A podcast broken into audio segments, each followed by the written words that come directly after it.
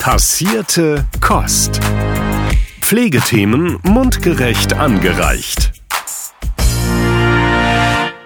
Guten Abend, lieber Sören. Ich hoffe, du bist wieder gut in Hannover City angekommen. Moin Philipp, äh, ja, äh, absolut. Ich hoffe, du bist auch wieder gut in Karlsruhe angekommen. Dein Zug ist diesmal vorwärts und nicht nur rückwärts gefahren. ja, der, der Zug ist pünktlich. Über, nee, Quatsch, das stimmt überhaupt nicht. Der Zug ist schon wieder fünf Minuten zu spät in Berlin am Sonntagmorgen weggefahren, aber wir haben die Zeit eingeholt so dass wir einen überplanmäßig langen Stopp in Mannheim einlegen mussten. Bei der Bahn ist mit früher ankommen auf keinen Fall was. Ja. Ähm, wenn die zu früh dran sind, dann warten sie irgendwann wieder so lange, ja. bis sie. Äh, ja, lange Rede. Es war pünktlich, es war smooth. Ich habe den neuen Jackass auf der Rückfahrt geguckt und habe mich extra mit meinem Bildschirm zum Fenster gedreht, weil hinter mir saß ein Vater mit seinem Sohn. Ich wollte nicht, dass der Sohn die Chance hat, auf meinen Bildschirm zu gucken. Deswegen habe ich total total angespannt und verdreht auf meinem Bahnsitz gesessen, so dass ja keiner sehen konnte, was ich auf meinem Laptop mir sonntags morgens um 8 Uhr in der Früh. Aber man muss die Zeit nutzen, die man hat. Auf Arbeiten hatte ich um die ja. Zeit wirklich keine Lust. Ja, ja das glaube ich. Und erst recht nicht auf den Sonntag. Und erst recht nicht nach der Nacht. Mein Gott, war das eine Sause, Philipp. Ja, das, das war krass. Das war, ich zehre heute, ich zehre heute noch davon. Genau, für euch da draußen, ähm, die gerade nicht wissen, wovon wir überhaupt reden. Wir hatten unsere erste Live-Podcast-Aufnahme vor Publikum mit ganz vielen super tollen Gästen. Es hat echt mega viel Spaß gemacht. Vielleicht sollten wir das jetzt öfters mal machen. Ja, einmal im Quartal, würde ich sagen. Genau, ja. Sehr schön. Wir sind zwar wieder alleine online in unserem stillen Kämmerchen, aber wir sind nicht ganz alleine, Philipp. Ganz, ganz, ganz korrekt. In den 1970er Jahren revolutionierte der sogenannte Fernkopierer das deutsche Verwaltungswesen. Ein Dokument wird eingelesen und über das Telefonnetz zu einem Empfänger transportiert. Dieser kann das Dokument dann auf Papier gedruckt in den Händen halten, lesen und abheften. Klingt nach Faxen, ist Faxen. Und auch wenn es oldschool klingt, es ist weiterhin tägliche Praxis in der Praxis. Bis heute, gerade das Gesundheitswesen kennt diese Form der Datenübermittlung sehr gut. Als Beispiel sei zu nennen das Faxen von ärztlichen Verordnungen, das Faxen von Rezepten, das Faxen von Bewilligungsanträgen und das Faxen von Arzt- und Entlassungsbriefen, um nur einige der bekanntesten zu nennen. Klingt fast absurd, wenn man darüber nachdenkt, wie es stattdessen gehen könnte. Alleine die Tatsache, dass man nie weiß, ob der Empfänger nun wirklich auch gerade am Faxgerät steht und mitbekommt, dass er Post hat, oder dass man einen Ordner aus einem Schrank holt, einen bestimmten Zettel sucht, ihn findet, ausheftet, auf das Faxgerät legt, versendet und dann wieder einheftet. Da fragt man sich, warum man eigentlich nicht zumindest auf E-Mail und eine digitale Ablage umsteigt. Aber nein, stattdessen laufen immer noch Menschen mit der sogenannten Hauspost durch diverse Institutionen dieses Landes. Bei Corona und Homeoffice ganz schön blöd. Auch blöd in Branchen, wo es grundsätzlich zu wenig Fachkräfte gibt und die sich noch mit Faxgeräten und dem damit verbundenen Zeitaufwand auseinandersetzen müssen. Gibt es denn keine Lösungen, die das einfacher machen und mehr Zeit für Kreative einräumen und stupide ersetzen? Ja, es gibt die Lösungen und langsam aber schleppend kommen sie auf dem Markt an. Auf der einen Seite haben wir etablierte Unternehmen, die immer mehr digitale Lösungen anbieten, aber auch eine Menge junge Unternehmen, die den Markt aufmischen und hoffentlich durch den Wettbewerb immer weiter ankurbeln werden. So revolutioniert zum Beispiel Nelly die Arztpraxen. Und heute haben wir einen der Gründer zu Gast, der uns hoffentlich ganz viel von Nellys Mission erzählen wird. Lieber Lauritz, schön, dass du da bist. Vielen, vielen Dank fürs Dabeihaben. Sehr schöne Einleitung hast du da gesprochen. Also es war kurz mal die Geschichte der Menschheit praktisch ähm, dargelegt. Vielen Dank dafür. Besser hätte ich es nicht sagen können. Ja, cool. Natürlich auch von mir herzlich willkommen, lieber Lauritz. Stell dich doch bitte unseren Zuhörerinnen und Zuhörern einmal selber vor. Sehr gerne. Mein Name ist Lauritz Seibel. Ich bin 34 Jahre jung, wie man sagt, und bin einer der vier Gründer von Nelly. Ich habe studiert, den ganz normalen Werdegang gehabt und bin dann irgendwann in die Musikbranche gekommen, habe mich da ein bisschen rumgetrieben und bin dann nach paar Jahren Wegfindung, würde ich sagen, zu einem Corporate gegangen und dann in die Eventbranche eingestiegen und habe da sehr lang Sales und Account Management gemacht. Also fast langweilig, wenn man davor diese Kreativbranche gelebt hat und habe das sehr lange gemacht, erfolgreich und auch zufrieden und habe dann aber irgendwann beschlossen, äh, mich davon loszueisen, was eigenes zu machen. Und ja, bin dann in die glückliche Situation gekommen, dass ich die Möglichkeit hatte, mit drei guten Freunden halt zu gründen. Und ähm, da haben wir viele Sachen ausprobiert und im Endeffekt ist jetzt Nelly rausgekommen als erfolgreiches Startup. Das äh, klingt nicht nur spannend, sondern äh, ist auch total spannend. Von daher, ähm, wer und was macht Nelly? Magst du da, wollen wir da gleich einmal einsteigen und magst du gleich einmal erzählen? Klar, voll gerne. Was wir jetzt machen, ist die digitale Patientenaufnahme äh, und Abrechnung in Arztpraxen. Das haben wir ja schon ganz schön gehört. Der Weg dahin, der war nicht so eindeutig, wie man sich es vielleicht vorstellt. Also wenn man sich das Thema heute anguckt, dann fällt es einem so ein bisschen einfach zu sagen, ja, ist doch ganz klar, muss man eigentlich machen und warum sind wir da nicht längst schon? Aber wie das bei den meisten Problemen so ist, hat man die im Alltag so akzeptiert, dass man sie gar nicht mehr in Frage stellt. Und als wir vielleicht noch weiter zurück, als ich aufgehört habe, für Eventbrite, das Corporate zu arbeiten, habe ich eigentlich gesagt, ich mache jetzt ein Jahr Sabbatical, ich gehe die Welt erkunden, ich wollte was Soziales machen, habe mir ein tolles Projekt in Südafrika ausgesucht, in einem Township. Und dann kam Corona in diesem wunderschönen Jahr und ich wurde wieder nach Hause geschickt praktisch und saß dann hier mit äh, zwei guten Freunden, Niklas und Lukas, mit denen ich jetzt auch gegründet habe.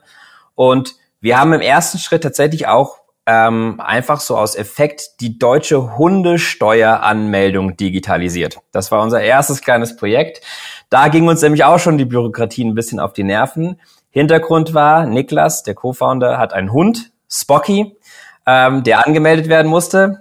Wie die meisten Menschen ist es, mögen wir keine bürokratischen Prozesse, vor allem wenn sie mit Finanzämtern in Verbindung stehen. Und Niklas hat diesen Prozess immer wieder aufgeschoben, wusste aber, dass er irgendwann nicht drum rumkommt. Und dann saßen wir hier und er hat natürlich genervt gesagt, oh, dieses, jetzt zum Finanzamt gehen, dann muss ich da irgendwie eine Karte ziehen und dann muss ich irgendwas ausfüllen, was ich nicht verstehe. Und Lukas kam auf die Idee und gesagt, ich habe mir das mal angeguckt vor zwei Jahren, ich glaube, das können wir selber machen. Und dann sind wir einfach spontan losgelaufen und haben uns eine Webseite zusammengebaut und haben das mit Spocky tatsächlich ausprobiert und es hat funktioniert. Wir haben den Prozess so gebaut, dass man über Smartphone ausfüllen kann und halt seinen Hund in drei Minuten über Smartphone beim Finanzamt anmelden kann. Krass. War super gut. Wir haben die Seite live gestellt. Nach zwei Stunden war der erste Hund auf einmal registriert und wir total euphorisch und yes, das klappt und super, tolle Idee, wunderbar. Haben dann ein halbes Jahr damit rumgespielt und wie das bei so Startups ist, suchst du nach Fremdinvestoren. Also Leute, die auf dich zugehen und sagen, ey, das ist eine super tolle Idee, hier hast du Geld, damit du das weiter aufbauen kannst und äh, Leute einstellen kannst und ähm, das Ganze hochziehen kannst. Ging mit dem Hundethema nicht so gut.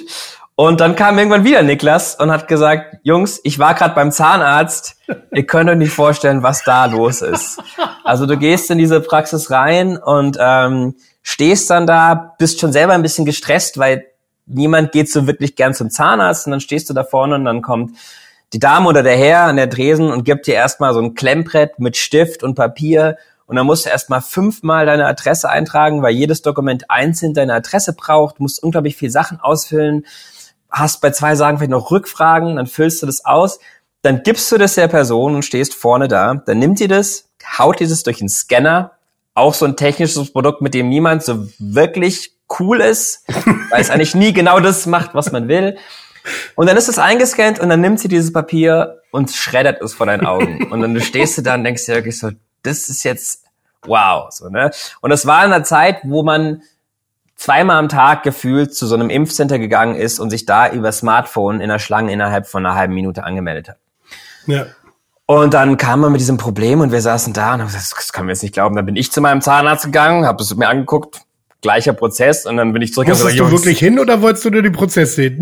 nee, ich, ich musste tatsächlich mal wieder eine Zahnreinigung machen, wie man es wie man's ab und zu macht. Gleicher Prozess und ich stand auch wieder so, okay, das, das kann nicht sein. Und dann haben wir eine Praxis gefunden und haben gesagt, hey, pass mal auf, wir haben eine super Idee, wir machen das ohne Papier. Und die waren tatsächlich begeistert und gesagt, ja, cool. Und dann haben wir uns mit der Praxis hingesetzt und haben halt gesagt, okay, pass auf, wie laufen eure Vorgänge da ab? Wie können wir das besser machen? Und ähm, durch dieses ganze Corona-Erlebnis eben, dass wir halt viel mit unseren Handys gemacht haben, was Anmeldungen ausging, ja, sei es jetzt bei Ämtern oder sei es halt in diesen Schlangen für die Testzentren, haben wir gesagt, hey, wir nehmen diesen Schwung mit. Jeder weiß mittlerweile, wie ein QR-Code funktioniert und wir stellen es einfach in die Praxis und machen den gleichen Prozess dort, wie wir ihn auch bei Corona-Ämtern damals kannten oder Corona-Teststellen. Und das haben wir dann nach und nach aufgebaut und der eigentliche Keypunkt und das, was uns wirklich besonders macht in diesem, in diesem Patientenaufnahmeprozess ist, dass wir ein Signierungsverfahren oder ein Unterschriftverfahren ähm, gebaut haben, dass es den Menschen erlaubt, mit dem Smartphone zu signieren. Es ist ein relativ komplexer Prozess. Grundlage von diesem Prozess ist, dass wir die SIM-Karte verifizieren. Das heißt, ich kriege einmal so einen Code auf mein Handy geschickt, muss den einmal eingeben und dann habe ich die Möglichkeit, praktisch mit meinem Handy Dokumente zu unterschreiben. Warum ist es toll? Das ist ganz einfach toll, weil ich jetzt in die Praxis komme oder im Vorhinein einfach alle Dokumente aufs Handy bekomme, eine Seite öffne, da die Sachen eingebe, per Klick unterschreibe und dann das Papier nicht mehr brauche, die Praxis braucht es nicht mehr, ich brauche es auch nicht mehr, weil es gibt auch Praxen, die geben dir dann diesen Stapel Papier mit nach Hause und dann hast du sechs Blätter Papier in der Hand und denkst, warum brauche ich meine Anamnese, warum habe ich die Datenschutzerklärung über fünf Seiten auf einmal in der Hand? Sind wir mal ehrlich, liest ja niemand.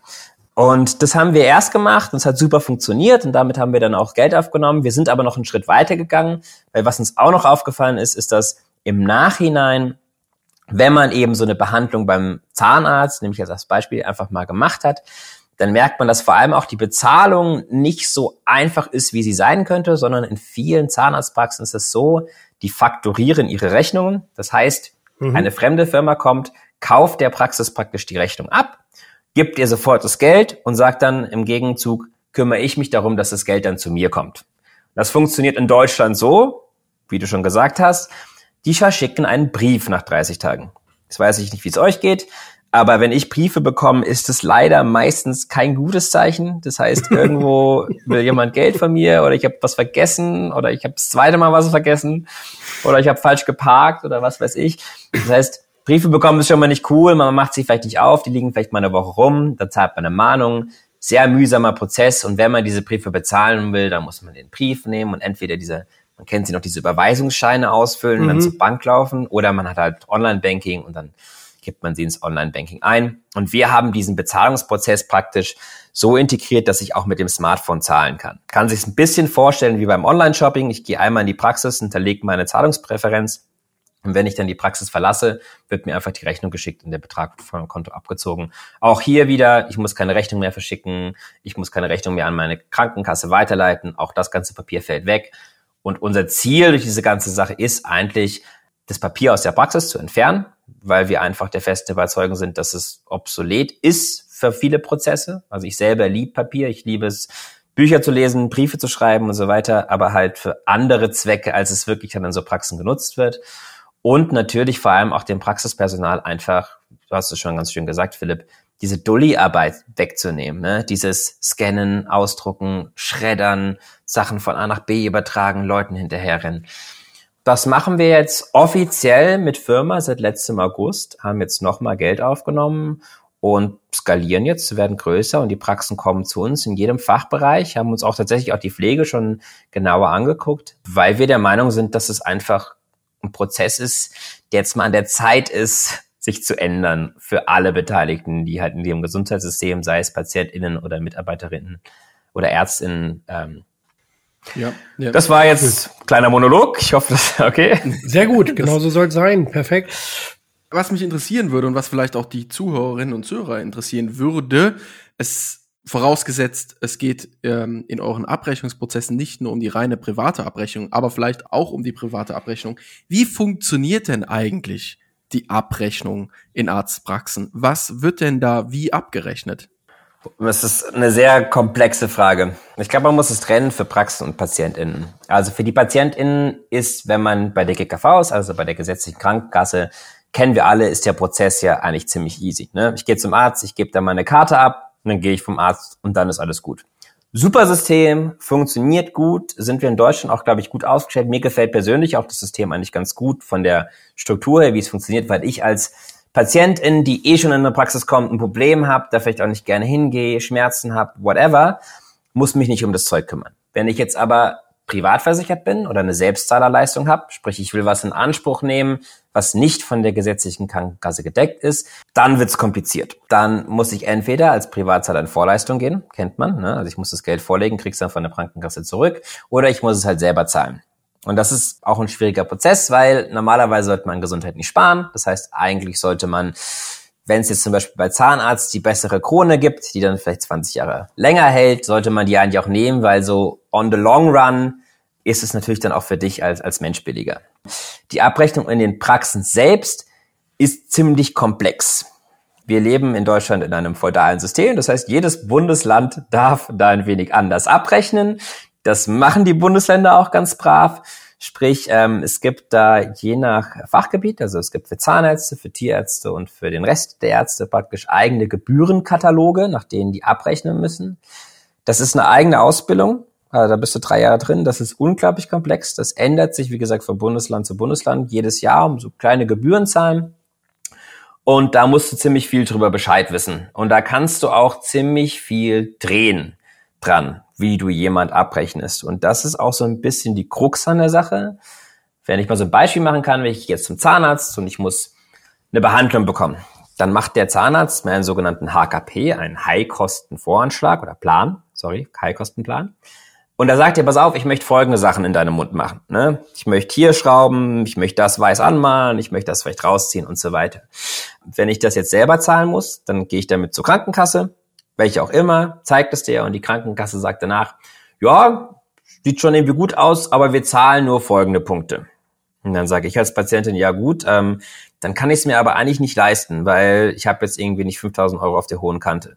Sprich, ich gehe mit der Behandlung zurück zu meinem Zahnarzt, sag, hey, lieber Zahnarzt, würde ich echt gern machen, aber mir fehlt das Geld da. Jetzt sagt der Zahnarzt, okay, alles klar, pass auf, ich drehe hier nochmal zwei, drei Punkte um, weil ich weiß, deine Krankenkasse, die zahlt vielleicht Schraube A, aber nicht Schraube B und ich kann hier noch irgendwie was tricksen. Nimm das mal und lauf nochmal zu deiner Krankenkasse. Dieser Prozess dauert natürlich zwei, drei Wochen, ne? also es geht jetzt nicht so schnell. Dann gehe ich wieder zur Krankenkasse, die Krankenkasse sagt, ah ja gut, Schraube B zahlen wir, aber das Weiß nehmen wir jetzt doch nicht so. Ne? Also ich vereinfache es natürlich jetzt gerade stark. Aber dieser Prozess geht halt hin und her und ihr könnt euch vorstellen, du kommst dann in so einen Kreislauf und es ist unglaublich anstrengend, sowohl für Ärzte als auch für PatientInnen, als auch eigentlich für die Leute bei den Krankenkassen. Und im schlimmsten Fall laufe ich in der ganzen Zeit mit Zahnschmerzen rum. Ist auch alles irgendwie nicht cool. Und da haben wir auch gemerkt, allein die Kommunikation kann man verbessern, allein den Austausch zwischen diesen drei Parteien, also zwischen diesen Dreieck, den kann man optimieren und dann einfach den Prozess einfacher zu machen, weil wir auch gemerkt haben, du, also wenn du zum Arzt gehst, das ist schon so ein nerviges Ding. Also ich gehe selber nicht gern zum Arzt, obwohl man es immer wieder öfters machen sollte. Ne? Und dann kämpft man mit diesen Sachen und dann ist man in diesem System gefangen, das ja eigentlich funktioniert, weil halt jeder irgendwo noch einen Euro sparen will. Und im Endeffekt will man ja eigentlich nur eine faire Behandlung haben zu einem fairen Preis. Und ich glaube, die wenigsten Leute gehen jetzt rein und sagen, ich brauche alles nur Goldzähne. Aber das sind dann, wenn dann Rapper und die können sich's leisten. genau, das sind dann eher die Rapper. Die machen das aus anderen Gründen.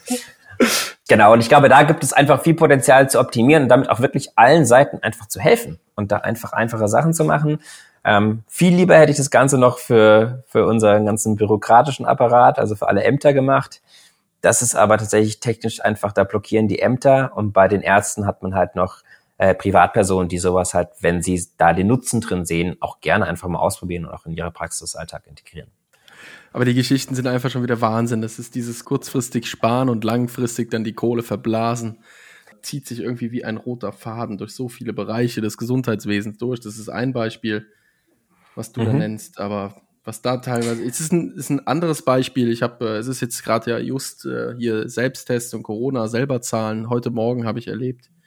Ich wollte ins Büro und wollte mich testen, habe gemerkt, ich habe keine Tests mehr zu Hause. Dann bin ich, da habe ich ja komm, fest ein bisschen später los, fest zu Rossmann, kaufst Tests testest dich im Auto, fährst ins Büro zu Rossmann, gibt keine Tests. Ja, okay, dann halt im nächsten Ort DM, DM, nee, gibt keine Tests. Ich meine, 2,5 Jahre nach Pandemiebeginn.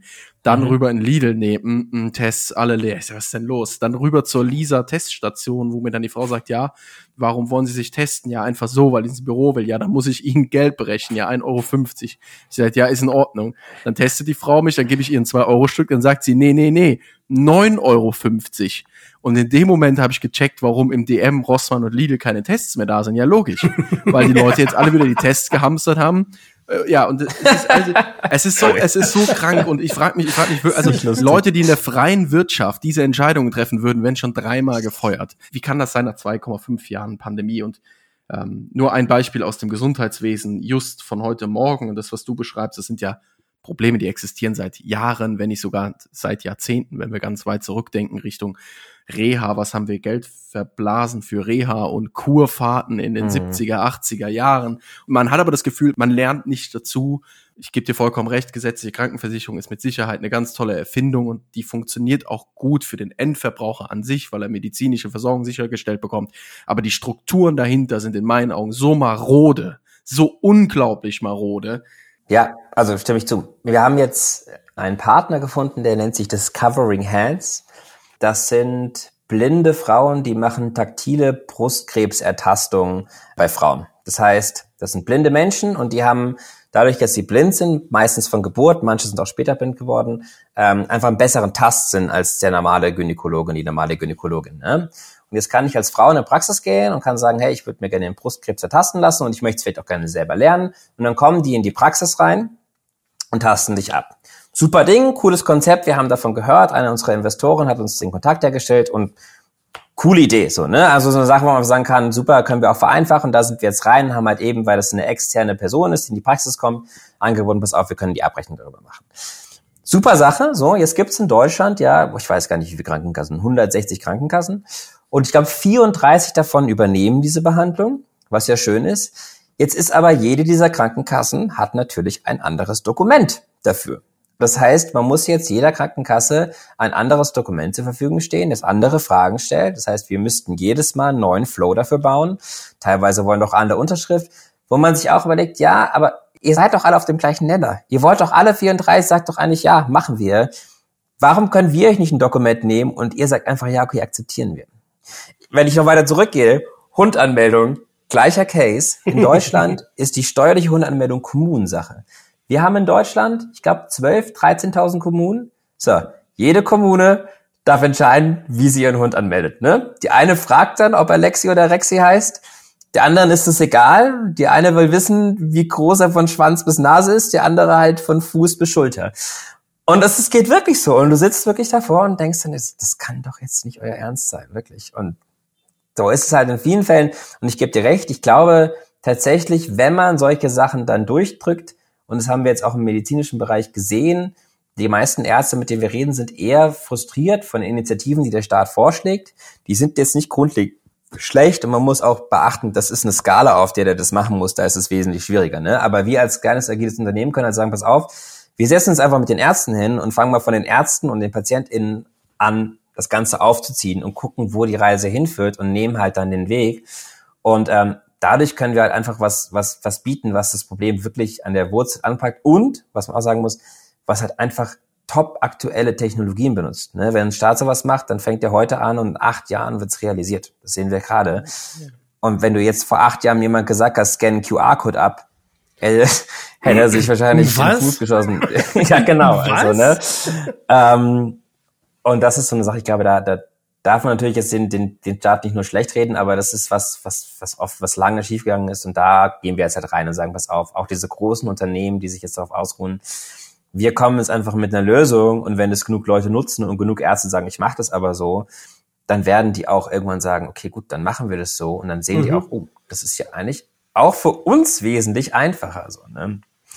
Das ist die, das ist so ein bisschen das Ziel, da ähm, digitalisierungstechnisch auch was voranzutreiben. Cool. Ja, aber richtig rund wird's, denke ich, am Ende nur. Ich weiß nicht, wie du das siehst, aber dann eben, wenn alle Akteure mitspielen bei dieser Digitalisierung und schlussendlich sind wir auf den Staat auch ein Stück weit leider angewiesen.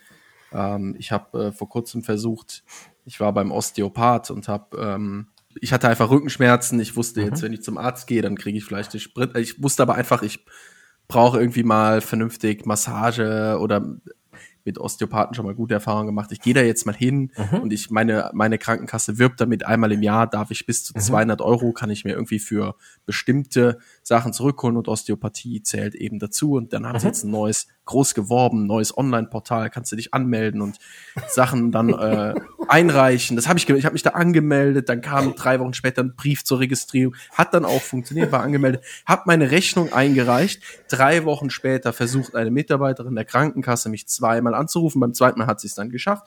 Dann telefoniert sie mir, um mir dann zu sagen, ja nee, also wir würden Ihnen die 50 Euro, das man kann auch nicht dann direkt zwei, hat 100 Euro gekostet, 200 Euro im Jahr, aber einmalig immer nur 50 Euro. Also man kann jetzt auch nicht 100 Euro auf einmal verballern, geht auch nicht. Also nur 50 in einem Rutsch und ähm, das hat sie mir dann alles erklärt, paar Minuten lang. Und ja, aber ich müsste dann jetzt noch zu meinem Arzt und mir dann jetzt noch eine Verordnung für die Osteopathie geben lassen. Was mache ich? Ich mache es wahrscheinlich nicht. Und äh, die Krankenkasse hat Arbeitszeit damit wieder verbracht, um mir zu erklären, dass das jetzt doch nicht ganz jetzt so smooth und hier lad mal kurz die Rechnung hoch und fertig, weil der Arzt kann nicht gerade mal die Verordnung da hochladen. Nee, die muss ich jetzt, ich muss ins Auto setzen, in den Bus setzen oder mit den Öffis dahin gurken und mir diese blöde Verordnung da abholen, damit ich mir, da, also das ist ja einfach in der Hälfte wieder aufgehört, weiterzudenken. Also Ja. cool, wir bauen jetzt unser Online-Portal und der Rest ist uns aber egal. Also wir, bei uns klappt's gut.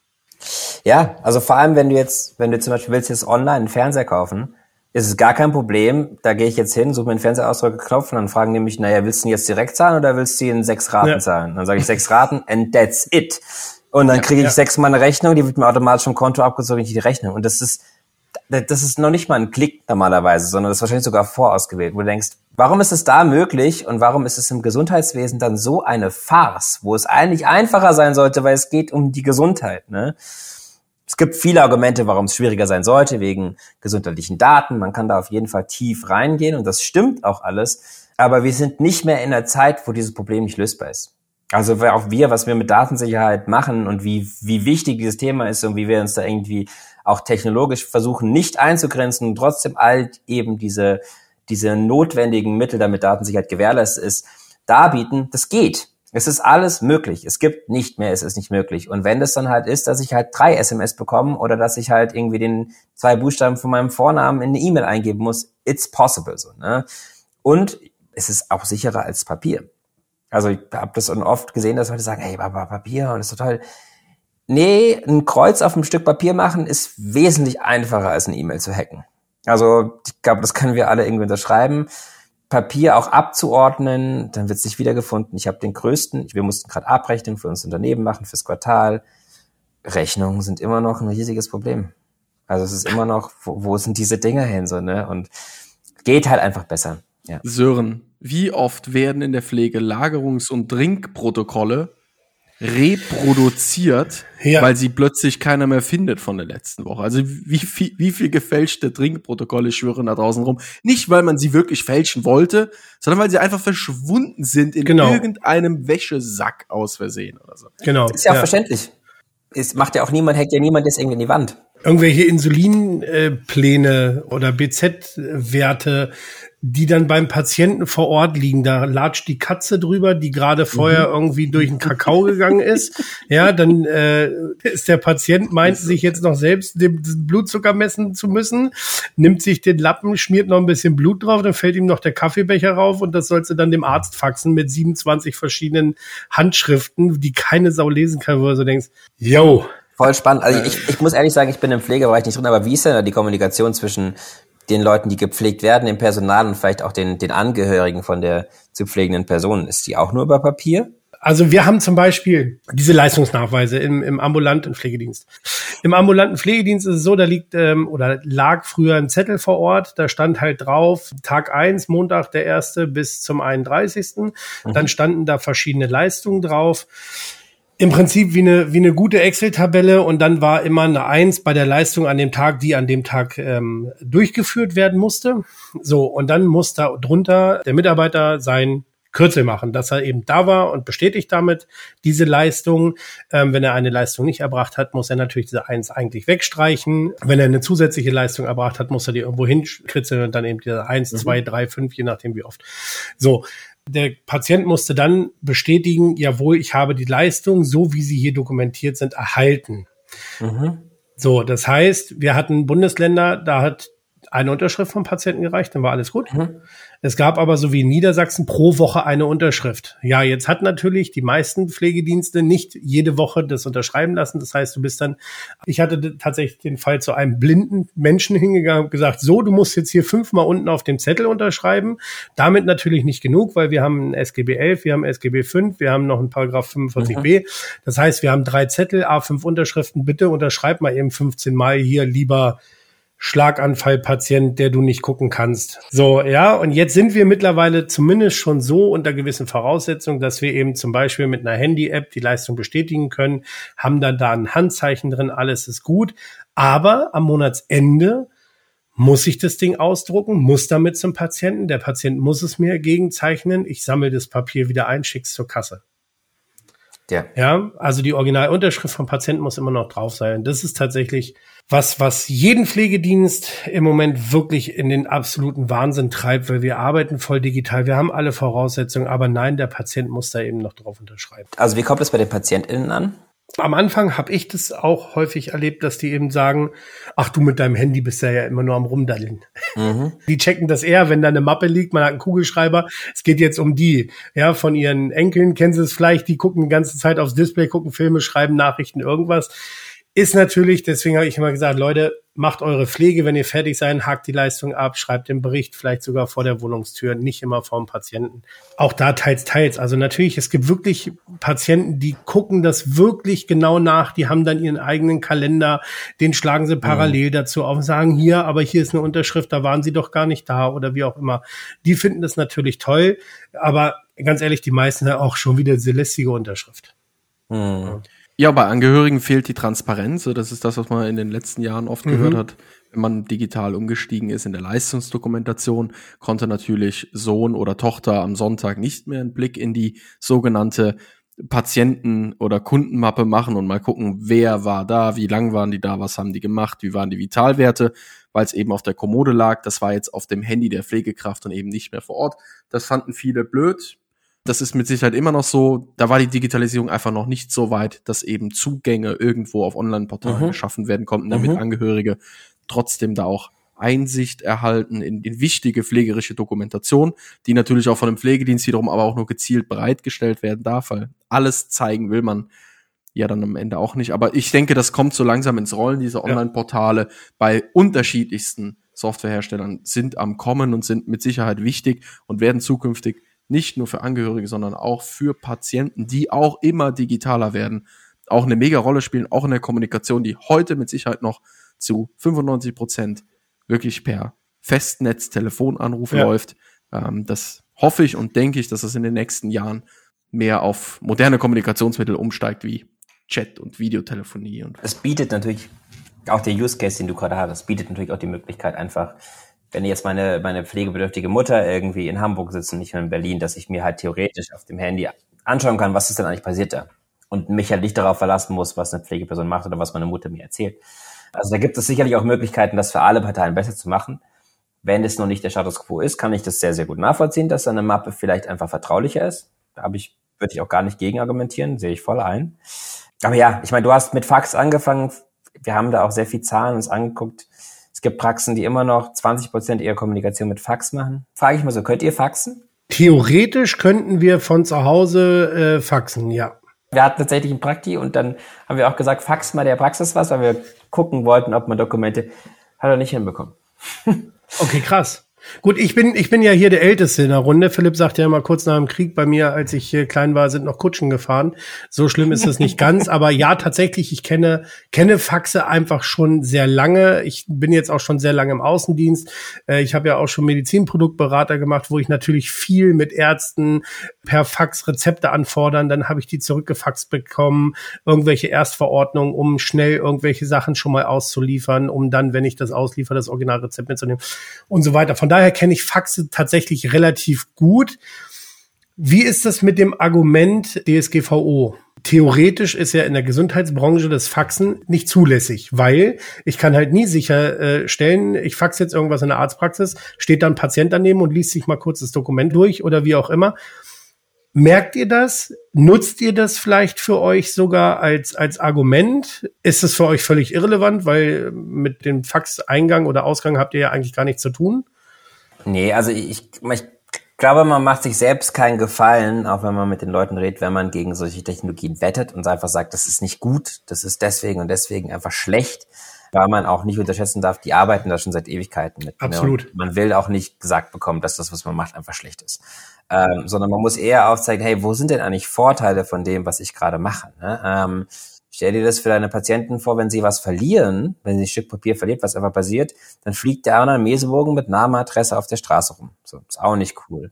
Und es gibt einfach digitale Prozesse, die es sehr, sehr schwierig machen, für dritte Personen an Daten zu kommen. Und wir haben zum Beispiel von Anfang an so gesagt, dass alle Daten, die generiert werden, immer nur für die Praxis zugänglich sind. Also wir selber haben keinen Zugang zu irgendwelchen medizinischen Daten. Alles, was wir haben, ist ein Telefonnummer und ein Name. Das machen wir, damit wir die Leute matchen können. Ähm, aber die Daten gehören nur der Praxis. Und wenn man zum Beispiel in eine andere Praxis geht, die auch Nelly nutzt, dann ist Status Quo, muss man sich da nochmal komplett neu anmelden. Kann man aber in Zukunft zum Beispiel auch eleganter lösen, sagen, hey, pass mal auf, du warst doch schon bei Dr. X, möchtest du deine Daten auch mit dieser Praxis teilen? Eigentlich das, was die E-Akte auch wollte, wenn sie nicht nur so verdammt kompliziert wäre und niemand sie nutzt. Und wenn man das richtig macht, also unser CTO, unser Chefentwickler, wenn man so will, hat Sicherheitssysteme für Klarna gebaut und hat da halt sehr viel, also Klarna, diese Online-Bank, kennt man vielleicht, hat da sehr, sehr viel Wissen mitgenommen und hat halt eben diesen Bankstandard an Sicherheit jetzt halt auch bei uns mit reingebracht, dass diese Systeme halt einfach so sind, dass Außenstehende eigentlich keine Chance haben, da reinzukommen. Was natürlich super wichtig ist. Also wir sind da sehr, sehr drauf bedacht, das halt auch zu liefern, aber halt auch einen Vorteil zu bieten, weil Datensicherheit, anders gesagt, das größte Datenleck, das es in Praxen gibt, sind die Menschen selber. Also wir mhm. kommen in Praxen und dann klebt halt am Bildschirm einfach das Passwort. Oder es ist halt für die ganze Praxis Praxis 1, 2, 3. Oder sie schreien es halt einmal durch den Raum. So, ne? Und dann kannst du dir das schönste System ausdenken mit Fingerabdruck und Iris-Scan und hast du nicht gesehen. Wenn die Leute halt das Passwort an den Screen kleben, kannst du nichts machen. Das heißt, da muss man dann wirklich auch Systeme bauen, die dann wirklich auch dieses Verhalten irgendwie umgehen. Und da ist zum Beispiel halt diese SMS-Verifikation, kriegst halt auf dein Handy eine SMS, wo du eine Nummer hast, die ist halt irgendwie zwei Minuten gültig, die musst du, oder zehn Minuten gültig, die musst du dann eingeben und nach 30 Minuten wirst du halt wieder rausgeschmissen. Mhm. Das sind einfach so Mechanismen, da kann ich selbst mit Dusseligkeit, und wir wissen, alle Menschen haben diesen Moment, wo sie halt irgendwie was verpeilen oder vergessen, kann ich meine Daten trotzdem nicht einfach irgendwelchen fremden Leuten geben. Mhm. Ich merke das bei mir selber. Also ich habe jetzt irgendwie seit Anfang des Jahres eine Smartwatch ähm, eines kalifornischen Herstellers, mit der ich halt bezahlen kann. Und äh, seitdem renne ich hier auch ganz fröhlich durch die Gegend und nutze null meine EC-Karte oder irgendwas anderes, sondern ich lege halt einfach die Uhr drauf. Und letztens war es dann mal wieder so weit, ich brauchte irgendwie mal Bargeld, weil ich irgendwie ich irgendwo einen neuen äh, Tesla. nicht mit und stand irgendwie vom Geldautomat, Karte rein, so, ah, die PIN. Verdammt, ja, ich habe sie jetzt drei Monate nicht genutzt. Äh, wie war die noch? Absolut. Oder Klassiker ist, das Handy geht aus. Nachdem ja, genau. es irgendwie sechs Monate an war und dann guckt man so, verdammte Hacke. Wo ist die Pin? Pin so, Oh nein, genau. Ah, Hätte ich sie mir ja. mal auf den Screen geklebt. Ja, genau. Und dann, genau, und dann hat man diese Tricks, dass man diesen kleinen Zettel im Portemonnaie hat, wo man ja, genau. zehn Zahlen draufschreibt, wenn wir nur vier sind. Ja, kennen wir alle. Ah, herrlich, genau. Ich habe eine Anekdote, ist mir gerade übrigens noch zum Fax eingefallen. Und zwar, ich sage mal, mein Ziehpapa, äh, der liebe Günther Strohhotte, äh, Gott hab ihn selig an der Stelle, ähm, hat 1990 in Magdeburg den Paritätischen Wohlfahrtsverband äh, Sachsen-Anhalt aufgebaut. Mhm. Und ich kann mich noch dran erinnern, äh, da war ich zarte acht Jahre alt und ich durfte dann, also ich kenne den Paritätischen Sachsen-Anhalt noch in einem Wohncontainer mit drei Mitarbeitern, das ist äh, ziemlich witzig irgendwie. Und ich durfte da immer malen. Und dann durfte ich mir selbst einen Fax schicken, um das Bild zu kopieren, weil er hatte keinen Kopierer, aber ein Faxgerät da stehen. Du, äh, Sören, wenn du sagst, Philipp. du warst damals zarte acht, wie alt bist du denn heute? Glatte 40. zarte 40. Zarte 40, genau. Halbzarte 40. Ja, man fühlt sich immer so alt, wie man ist. genau. Ja, deswegen gehe ich nächste Woche auch wieder zur Schule.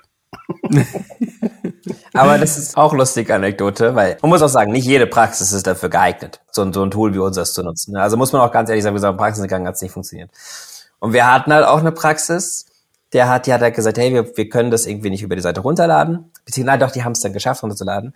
Und was die dann gemacht haben, ist, die haben das PDF geöffnet, dann haben sie das PDF ausgedruckt, um es dann einzuscannen und danach wieder zu schreddern. So. Und dann gehst du in die Praxis und die, die, Person sagt, das geht nicht schneller bei uns. Das dauert alles viel länger. Und es ist viel komplizierter geworden. Du sagst, echt, okay, krass. Ja, dann fährst du in die Praxis hin, guckst es an und stehst dann da hinten und denkst, ja, okay, das ist natürlich jetzt, das ist schwierig. Ne? Und ich möchte ja nicht über die Leute lustig machen, aber du bist halt in diesen Situationen, wo du dann irgendwie als jemand, der das halt irgendwie dann auch mitbekommen hat im Leben, ne, und der dann irgendwie auch in einer Generation aufgewachsen ist, die dann auch irgendwann das Smartphone halt in die Hand gedrückt hat und jetzt seitdem damit lebt, sind solche Prozesse natürlich dann aus, denkst du, ah, krass, okay, ja, gut. Und dann zeigt man das der Person, wie du es hochladen kannst.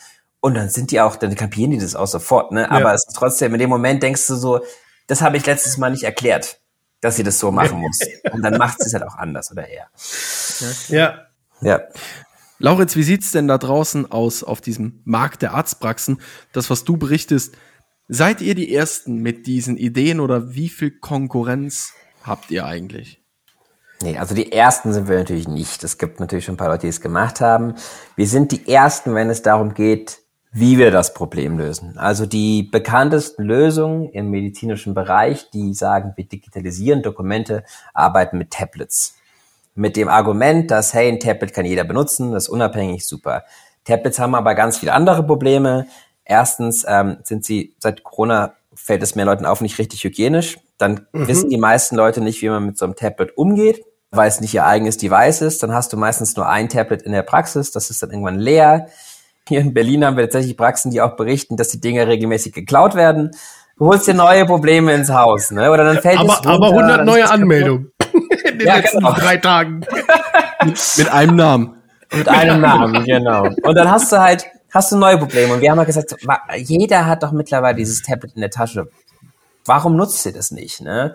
Und das war aber meistens damit verbunden, dass es halt dann keine rechtssichere Signatur gab zu mit dem Zusammenhang, weil die Tablets halt sagen, du kriegst es da so drauf und dann ist es eine rechtssichere Signatur.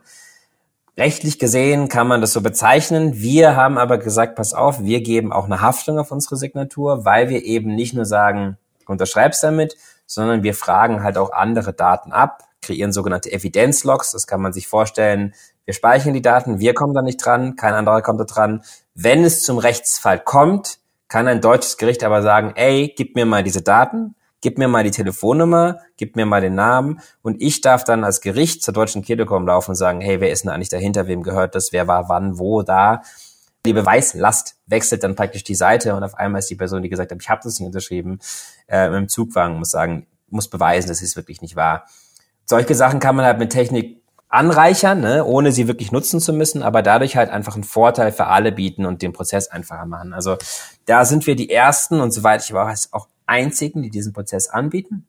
Genau, und man muss halt auch sagen, wir haben einfach diesen Corona-Run mit den QR-Codes tatsächlich ganz gut mitgenommen und einfach den Fakt, dass die Leute einfach viel mehr sich mit ihrem Handy mittlerweile beschäftigen. Also auch Essen, Ja, liefern und so weiter. Ja, ne? alles, Ist, ist, alles, ist ja. alles mittlerweile so da und wir kommen auch wieder immer in die Situation, wo dann Leute auch sagen, hey, aber was mache ich denn, wenn jetzt die 90-jährige Frau oder Mann oder äh, jemand in die Praxis kommt, der kein Handy hat? Klar, die hast du. In den Fällen sagen wir auch, am besten nimmst du einfach ein Stück Papier für diese Einzelfälle. Aber was du nicht machen solltest, ist den anderen 99 Prozent in der Praxis ein besseres Erlebnis verweigern, nur weil die eine Person kein Handy hat. Damit ist niemandem geholfen, so, ne? Und das ist bei den meisten Praxen, die erstmal mit der Angst kommen, ist es dann auch meistens so, dass sie alle merken, so, es ist auch einfacher, wenn ich den Leuten sagen, scan den QR-Code ab, dann setz dich ins Wartezimmer and that's it. Und dann kommen die Daten automatisch bei mir an und alles ist gut und alles ist sicher. Und wenn da eine Person ist, die wirklich das nicht kann, dann ist es meistens eh so, dass du dich mit der Person hinsetzen musst und sagen musst, hey, pass mal auf, wer was für Operationen hatten sie in den letzten Jahren und so weiter. Und dann geht man meistens eh in ein persönliches Gespräch, ihr kennt es ja wahrscheinlich auch, und dann muss man eh auf die Person so eingehen, dass dann auch eine persönliche Beratung notwendig ist. Ja, und man, man wundert sich, ne? Also äh, für euch alle da draußen, die ihr immer denkt, alt äh, gleich nicht äh, technikaffin, äh, ein mega Erlebnis. Ich habe wirklich tagelang noch drüber schmunzeln müssen, weil es einfach so cool war. Ich war bei der Tankstelle, hab getankt und vor mir ist ein älterer Herr, so ein Opa aus dem Bilderbuch mit Hut, mit Hemd, mit einer braunen Korthose. Ich schätze den so auf Ende 80, Anfang 90. Also, dass der noch Auto gefahren ist, war schon echt spannend. Und der war halt auch tanken, ging in die Tankstelle war dann dran, sagte seine Säulennummer, dann sagte die Kassierin den Betrag und dann sagte er, ja, okay, mit Karte, drückte zweimal auf seine Uhr, hielt die Uhr drauf und hat erstmal schön mit der Uhr bezahlt. Ich dachte so, yo, von wegen, alt kann ja. ich technisch. Mhm. Klar, es gibt dann auch eine Technologie, die für alte Menschen entworfen ist. Und wenn die Leute, ich glaube, es ist eher eine Bereitschaftssache. Also man muss sich halt damit bereit erklären, ich möchte das noch lernen und ich kann auch verstehen, dass man irgendwann sagt, in dem reicht jetzt, ist gut, ja. brauche nichts Neues mehr, ich mache jetzt einfach das noch zu Ende, was ich habe, alles fair, alles cool. Aber es gibt halt Leute, die da immer noch Lust drauf haben und bei, bei meinen Eltern gehen jetzt auch auf die 70 zu. Da funktioniert es auch. Meine Mutter ist topfit, was solche Sachen angeht. Ja, also, ja.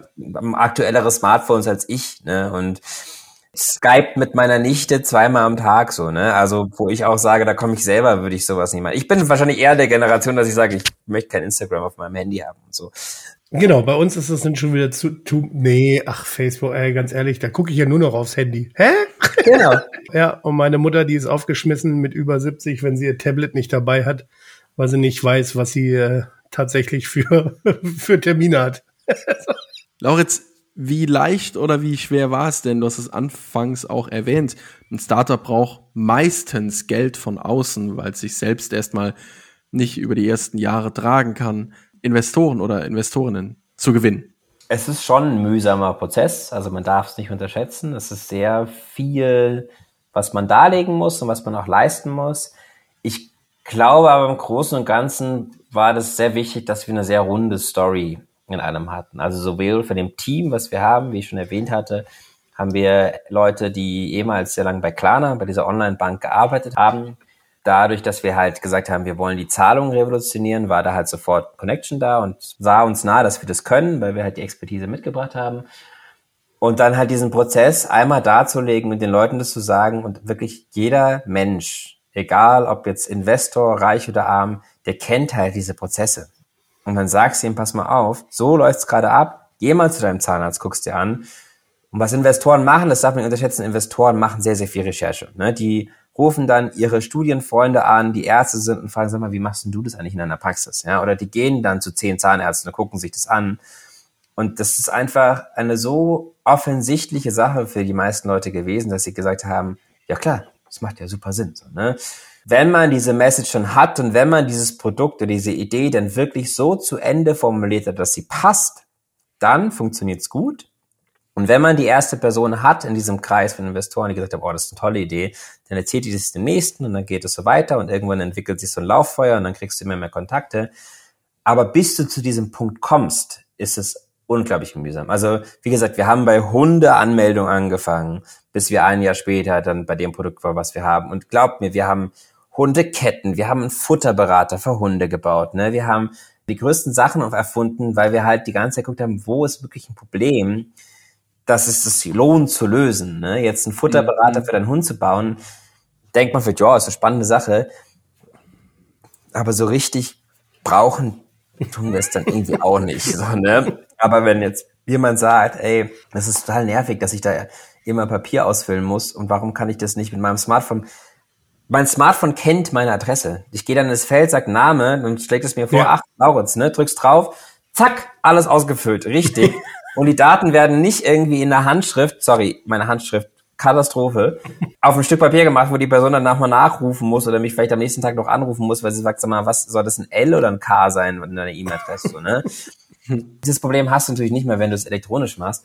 Und das sind so ganz viele Kleinigkeiten, wenn man das dann erstmal so hat und dann immer weiterspinnt, merkt man, ach ja, und da hast du, und das ist auch viel besser und so weiter. Und dann kommt es so weiter. Und wenn du dann so eine Idee hast und das, wir haben über 100 Pitch-Decks gebaut, bis wir da waren, ne? Und dann wenn du dann da bist und das machst und dann auch selber merkst, das ist ein Problem, das ich löse und dann auch mit diesem Elan reingehst, dann kommst du weiter. Trotzdem, bis du sowas hast und das dann richtig pitchen kannst und die Leute auf dich zukommen und dann auch mit dir zusammenarbeiten und da auch gewillt sind, wirklich Geld zu investieren. Mühsamer Prozess, dauert sehr lange, hast auch viele Steine, hast viel auch Nerve bürokratische Sachen, also bis man so eine Runde mhm. schließt und sich mit allen einig sind, alle Unterschriften da sind, das dauert einfach in Zeiten. Da bist mhm. du dann schon sehr, sehr involviert. Man muss da sehr viel machen. Also ähm, einfach ist es nicht. Aber ich glaube, dass wir in Deutschland trotzdem dadurch auch großes Potenzial haben, jetzt endlich Sachen wesentlich besser zu machen und da auch Prozesse anzuschließen und da auch viele Leute auch sehen, dass diese Möglichkeit da ist und mit Technik gelöst werden kann. Deswegen ist eigentlich äh, alles, was im E-Health-Bereich ist, ziemlich interessant für Investoren. Also wenn es da gute Lösungen gibt, die wirklich Probleme lösen, hat man da eine realistische Chance, damit mhm. zu gründen. Ob das dann im Endeffekt erfolgreich ist und funktioniert, sei mal dahingestellt. Da gibt es ganz, ganz viele Sachen, die das beeinflussen können. Ja? Also es hat auch viel mit Timing und Glück zu tun, muss man ehrlich sagen. Ja, absolut. Diana zu Löwen gehört bei euch ja auch als Investorin zu eurem Netzwerk. Wie wichtig ist es, ähm, ja, letztendlich jemanden mit so einer Reichweite an Bord zu haben? Also gab das einen Schub? Wahrscheinlich, oder? Daddy war tatsächlich schon bei Hundanmelden mit dabei. Die kam über einen Bekannten rein. Wir haben die nicht nur wegen der Reichweite drin. Die ist erstens sehr gut vernetzt und unglaublich smart. Also in dem, was sie macht und wie sie es macht und wie sie es angeht. Und ist eine super starke Persönlichkeit. Was die Reichweite angeht, ähm, die hilft uns zum Beispiel auch gerade unser Social Media ein bisschen aufzubauen. Ist da auch ist super, super toll mit ihr zu arbeiten. Reichweitentechnisch hat sie uns vor allem was im Thema Hiring gebracht. Also sie hat uns vor allem sehr, sehr gute, pfiffige Leute mit ins Team genommen, weil sie hat gesagt hat, hey, pass auf, ich habe in dieses Team investiert, ich finde, das ist eine gute Sache, die suchen gerade Leute und dadurch haben wir halt Initiativbewerbung bekommen, was so das Beste ist. Was okay, cool. Ja. Also wenn sich jemand intrinsisch bei dir bewirbt und sagt, ey, ich habe Bock darauf, ich habe euch angeguckt, ich finde, es ist eine super spannende Sache, dann ist es natürlich wesentlich besser auch vom Elan und der Energie, die die Person reinbringt, als wenn du Personen anschreibst, was du heute machen musst und sagst, hey, willst du nicht für mich arbeiten? Denkst du, das ist nicht cool, so, ne? Da hat sie super viel gebracht. Was jetzt Social Media angeht, ist es nicht so, dass wir sie jetzt irgendwie da irgendwie ausnutzen und sagen, pass auf, hey, poste mal das und das, poste mal das und das, poste mal das und das, sondern eher versuchen, ihre Erfahrungen zu nehmen und dann selbst so einen Kanal aufzubauen. Ne? Ja, ja. Ich glaube, was wir da versuchen, gerade machen wollen, ist vor allem auch so ein bisschen Sprachrohr für die sogenannten MFAs oder ZVAs, also medizinische mhm. Fachangestellte beziehungsweise zahnmedizinische Fachangestellte zu bauen, weil wir gemerkt haben, dass das die Leute sind, die uns im Endeffekt benutzen und dass die Leute mhm. sind, die das Tool auch den Leuten nahebringen müssen und im Endeffekt lösen wir deren Probleme. Nicht so wirklich die vom Arzt, der spart vielleicht ein bisschen Geld, aber im Endeffekt machen wir deren Leben einfacher und auch deren Job interessanter, weil die sich mhm. nicht mit solchen Sachen beschäftigen müssen, sondern eigentlich das machen können, wofür sie ausgebildet worden sind. Das können Behandlungen sein, das Assistieren, aber auch mit den Leuten reden und auch Leute vielleicht auch Angstpatienten betreuen und ihnen zu helfen. Und das sind halt so Sachen, die fallen immer sehr kurz, wenn du eigentlich damit beschäftigt bist, irgendwelche Dokumente auszudrücken. Und deswegen wollen wir die eigentlich in unseren Social Media Kanälen vor allem begeistern. Wie geht ihr in Arztpraxen rein? Also macht ihr noch klassische Kaltakquise? Ah, wir machen ziemlich viel. Also das Schöne ist vor allem an einem Startup, ist, dass du ziemlich viel ausprobieren kannst. Nicht kannst, sondern eigentlich musst, weil du musst dir natürlich neue kreative Wege suchen, um irgendwie mit den Leuten zu sprechen. Social Media gehört auf jeden Fall dazu. Also einen coolen Kanal zu haben, coolen Content zu erstellen. Ich meine, ihr kennt das selber wahrscheinlich. Ja. Ist es einfach so, damit begeisterst du halt Leute und machst natürlich deine, deine, deine Brand irgendwie bekannter. Aber wir machen ganz normal auch noch Kaltakquise. Also als ich mit, mit meinem Founder Niklas angefangen habe, habe ich einfach Praxen angerufen. Wir sind einfach in Praxen reingelaufen. Man kann sich das vorstellen, wenn man damit ganz neu anfängt, dann ist es eher ein Betteln als wirklich was haben. Also dann geht man wirklich hin und sagt, bitte, bitte, wir haben hier echt was Cooles. Bitte probiert es mal aus. Ihr müsst doch nicht dafür zahlen. Das ist alles gut. So, da bist du ganz am Anfang, ne? Und irgendwann wird es halt immer besser und irgendwann hast du ein Tool, wo du noch mit mehr Selbstvertrauen reingehen kannst und sagen kannst, hey, pass mal auf, wir lösen deine Probleme, es kostet was, aber ich sag dir am Ende des Tages sparst du Zeit und Geld damit kommst besser weg.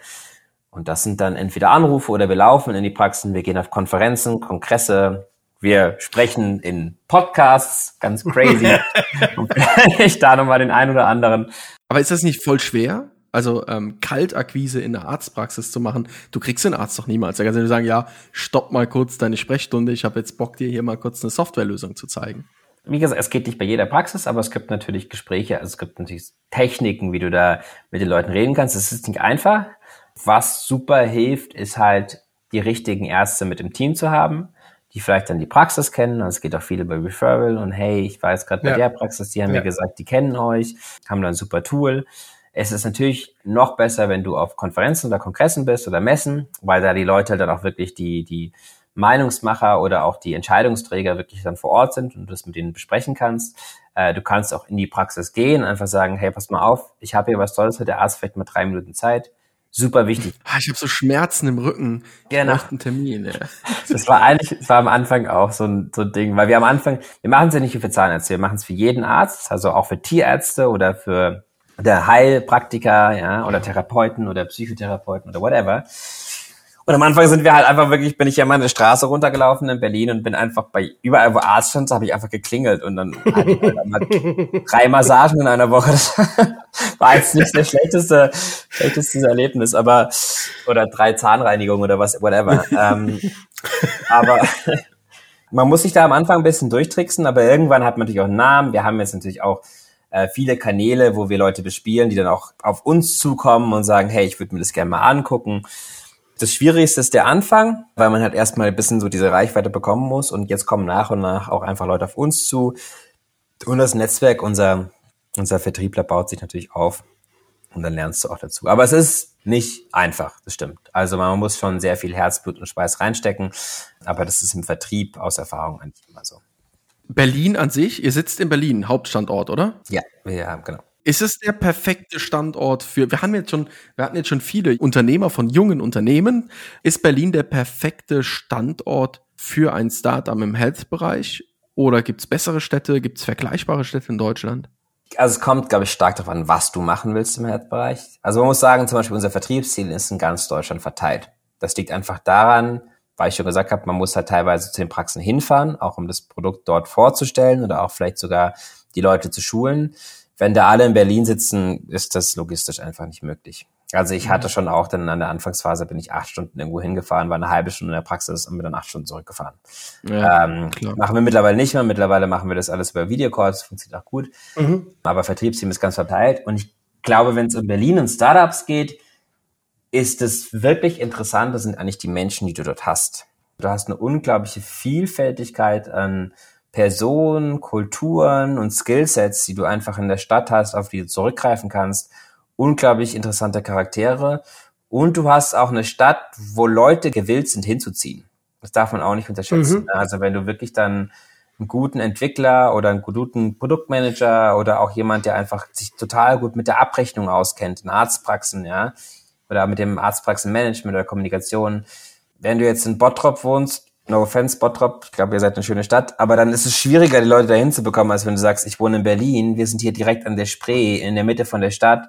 Hier kannst du Party, Kultur und Sehen hast du hier in der Gegend. Ob dir, aber egal was du willst, egal was deine Interessen sind. Wir haben fünf verschiedene Nationen im Office und jeder hat einen Hund und alles ist irgendwie da, wo halt junge Leute auch arbeiten wollen. Und so eine Atmosphäre kriegst du, glaube ich, sehr, sehr einfach hier hin. Du bist super angebunden, die Leute kommen super weg, kommen super hier hin. Und ja, ich glaube, das macht die Sache sehr, sehr interessant für viele Startups. Und dadurch hast du natürlich aber auch einen guten Talentpool, die einfach auf den du zurückgreifen kannst. Bieten mittlerweile aber auch andere Großstädte in Deutschland auch an. Also Frankfurt, München, Hamburg, da gibt's auch mittlerweile echt gute Startups-Pools, die da funktionieren. Also ich würde sagen, mach's da, wo du bist, wo du dich wohlfühlst sei happy in der Stadt. Ich meine, dein Leben ist nicht nur Arbeit, du musst dich auch hier wohlfühlen, du musst auch deine Freunde haben, musst auch irgendwie einen Ausgleich haben.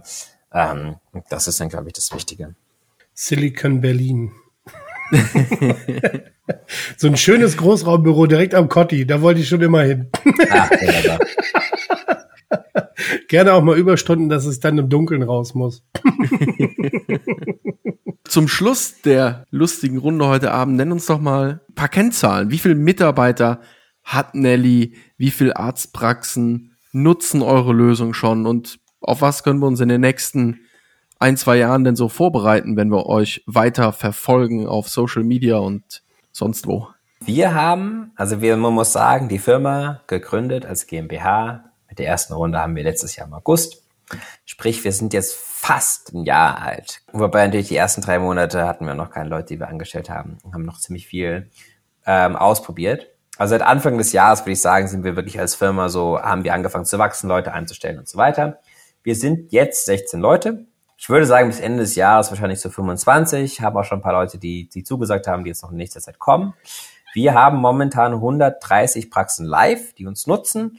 Das geht gerade richtig los. Also das werden jeden Tag immer, immer mehr. Haben auch mittlerweile ganz gute Multiplikatoren gefunden, die uns auch in ihre Ketten zum Beispiel einbinden und auch größere Projekte, an denen wir arbeiten. Das heißt, da kann man sich schon darauf gefasst machen, dass wir da ordentlich wachsen werden. Das ist auch unser Ziel. Was in den nächsten Jahren kommen wird, so produktseitig, wir wollen natürlich, wenn wir die Zahlung machen, versuchen, ein Erlebnis anzubieten, das alles abdeckt. Dafür werden wir faktorieren müssen. Also wir müssen auch in diesen Pool leider reinspringen. Da gibt es in mhm. Deutschland leider keine andere Möglichkeit. Das wird ein schwieriger Prozess, aber den werden wir schaffen, da bin ich ganz sicher. Und ähm, dadurch können wir natürlich das ganze Zahlungserlebnis in so Praxen viel besser abbilden, als wir es jetzt machen und noch ein besseres Erlebnis bieten.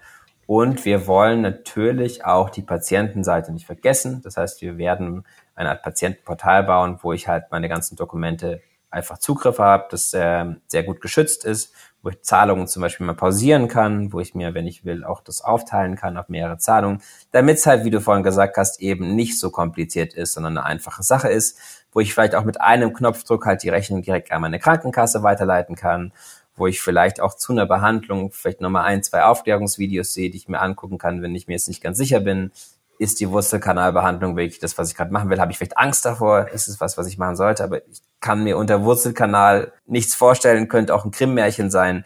So, die Sachen werden auf jeden Fall kommen. Da werden wir viel dran arbeiten und hoffen, dass wir die ganze Sache damit irgendwie für alle ein bisschen einfacher machen. Ja, aber krass, dann habt ihr natürlich einiges vor euch, wenn ihr selbst faktorieren wollt, was natürlich mit Sicherheit auch ein krasses Plus im Leistungsportfolio von äh, Nelly sein kann, aber die ganze BaFin-Zulassung, die wahrscheinlich dafür, jetzt kenne ich mich nicht so deep da aus, aber die ist wahrscheinlich notwendig dafür. Das ist mit Sicherheit kein Zuckerschlecken, der Weg dorthin. Es wird viel Arbeit werden, ja, das kann ich sagen. Mit Sicherheit. Und auf dem Weg, äh, ja, viel Spaß, viel Erfolg ähm, Vielen Dank. Ich bin gespannt. Ich hoffe, wir sprechen uns irgendwann mal wieder oder sehen uns mal irgendwo. Genau, bei der nächsten Live-Podcast-Aufnahme laden wir dich dann ein, Lauritz.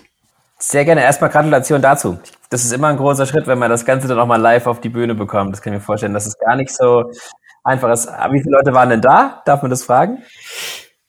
Also ehrlich gesagt, ich, ich habe keine Ahnung. Also ich habe sie wirklich nicht gezählt. Was für mich beeindruckend war, wir haben auch da eine Stunde, 20 Minuten wirklich mit mehreren Leuten gesprochen und es war teilweise ging es natürlich ins Wirtschaftliche, ins Politische und so weiter. Also mhm. du hast gesehen, die Leute haben sich den Anfang angeguckt, da war es rappelvoll, da war mega Stimmung. Es mhm. wurde dann nach und nach weniger, was ich aber tatsächlich beeindruckend fand. Philipp hat irgendwas Längeres gesagt, da habe ich so in diesem großen Saal, es war im Funkhaus übrigens in Berlin, in dem Saal 1. Ah, ähm, genau. Hab da mal reingeguckt und habe grob durchgezählt und dachte, krass, also es gibt tatsächlich über 40 Leute, die jetzt noch hier sitzen, nach eineinhalb Viertelstunde und uns immer noch zuhören. Mega. Cool. Auf der gesamten Veranstaltung waren 540. Das, das wow. genau. Gehört. Ja, und genau. am Anfang war, der waren am Anfang keine 540 drin, aber das, die vordere, die große Tribüne war schon relativ voll. Also ich, ach, ich weiß nicht, ob ich gut bin in Schätzen, aber ich schätze, da saßen circa 200, 250 ja, Leute. Hätte ich jetzt sagen. auch gesagt. So, Grad, Gratulation. Das ist eine ganz schöne Leistung. Not bad. Ja, dann kann ich es gleich zurückgeben. Ich wünsche euch auch sehr, sehr viel Erfolg. Macht weiter so. Vielen Dank. Und weiter so smarte, tolle Leute in eurem Podcast. es war für mich hart, das muss ich mal kurz sagen. Also ihr beide mit dem dicken Haar und ohne Geheimratsecken und Locken und, und äh, ich hier mit meiner Halbklatze. Das ist für mich was ein harter Abend. Ach Philipp, du weißt, so ein schönes Gesicht braucht viel Platz. ja, cool. Nee, vielen, vielen Dank auch für die Einladung. Es hat sehr viel Spaß gemacht. Gerne wieder. Sehr schön. Cool. Eine wichtige Frage haben wir auf der Bühne übrigens auch vergessen, äh, Philipp. Ähm, Kaffee mit Milch oder schwarz? Äh, mit Milch. Tatsächlich mit Milch und Zucker. Ja, okay. Ähm, heutzutage muss man noch fragen, mit Kuhmilch oder mit... Äh Tatsächlich sogar mit Kuhmilch. Wir haben im Büro fast keine Kuhmilch mehr, weil alle Leute mittlerweile auf Hafer umgestiegen sind. Deswegen trinke ich da auch Hafer. Deswegen habe ich meine eigene Kuh. Genau. Im Büro, im Kühlschrank. Das ist eine Mini-Kuh, genau. Ja, dann macht's gut. Sehr schön. Schönen Abend euch noch. Vielen Dank. Schönen Abend noch. Danke euch. Ciao, ciao. Ciao. Passierte Kost. Pflegethemen mundgerecht angereicht. Ein Podcast von Noventi Care.